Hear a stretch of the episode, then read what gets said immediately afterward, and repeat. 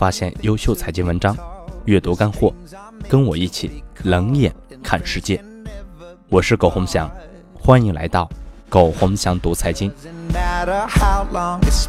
以下是今天的主要内容，我们一起来看。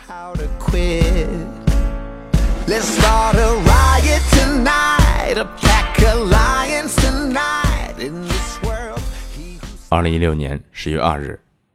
有一些基本的逻辑，真要弄明白。一个人好，不代表他的想法就是对的，也不代表他做的事情就是对的。从历史来看，我们恰恰看到一个好人所犯的错误，远远比坏人所带来的危害大很多。所以，评价人和评价事儿要分开。《三体》里有一句话：“失去人性，会失去很多。”失去兽性，会失去一切。人的好坏是道德层面的事情，很难放到历史、政治层面讨论。不能区分这点的人，都没办法讨论问题。同理，一个人坏，不代表他做的事情都是错的，一样要区分开。我们有一天能把人和事情分开看，那么我们未来的希望就会更广阔。二零一六年十月二日，我说过，能不能买房跟别人真没啥关系，不是说别人可以买，你就可以买。罗振宇让你们一四年卖房创业，你当真了，怪谁呢？要知道你们的情况不同，人家家财万贯，不差一套房的钱，你呢，穷屌丝一个，首付都纠结。认不清自己，怎么可能赚大钱呢？整天听这个人这么说，那个人那么说，就是不问问自己是谁，一堆傻逼。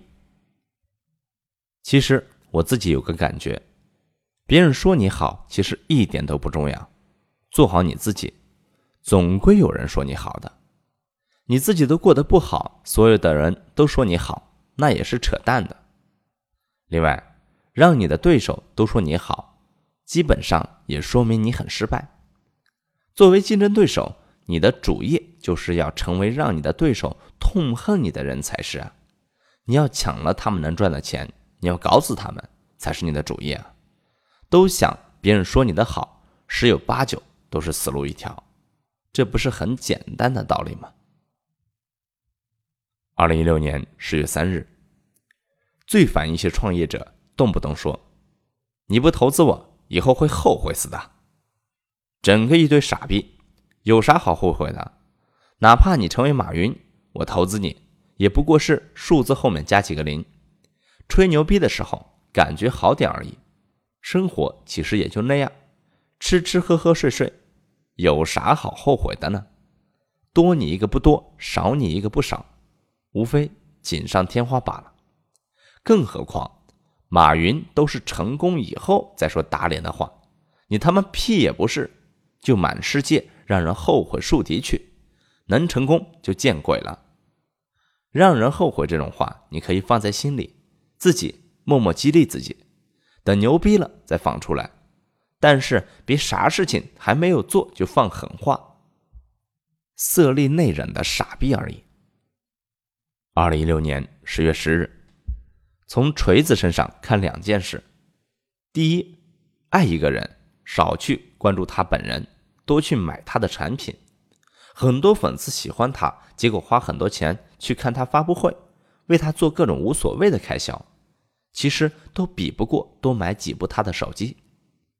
锤子的惨淡销量，要么粉丝没那么多，要么说明粉丝并没有爱他。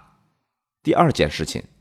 嘴巴上的快感很容易，但是这种嘴炮能落地转成赚钱的能力，那中间需要的东西太多。最好的情怀是不说情怀，却能产生有情怀的产品。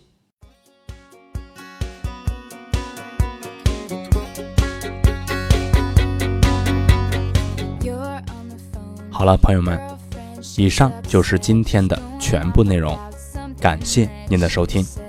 欢迎大家搜索“苟红翔读财经”，我们下次再见。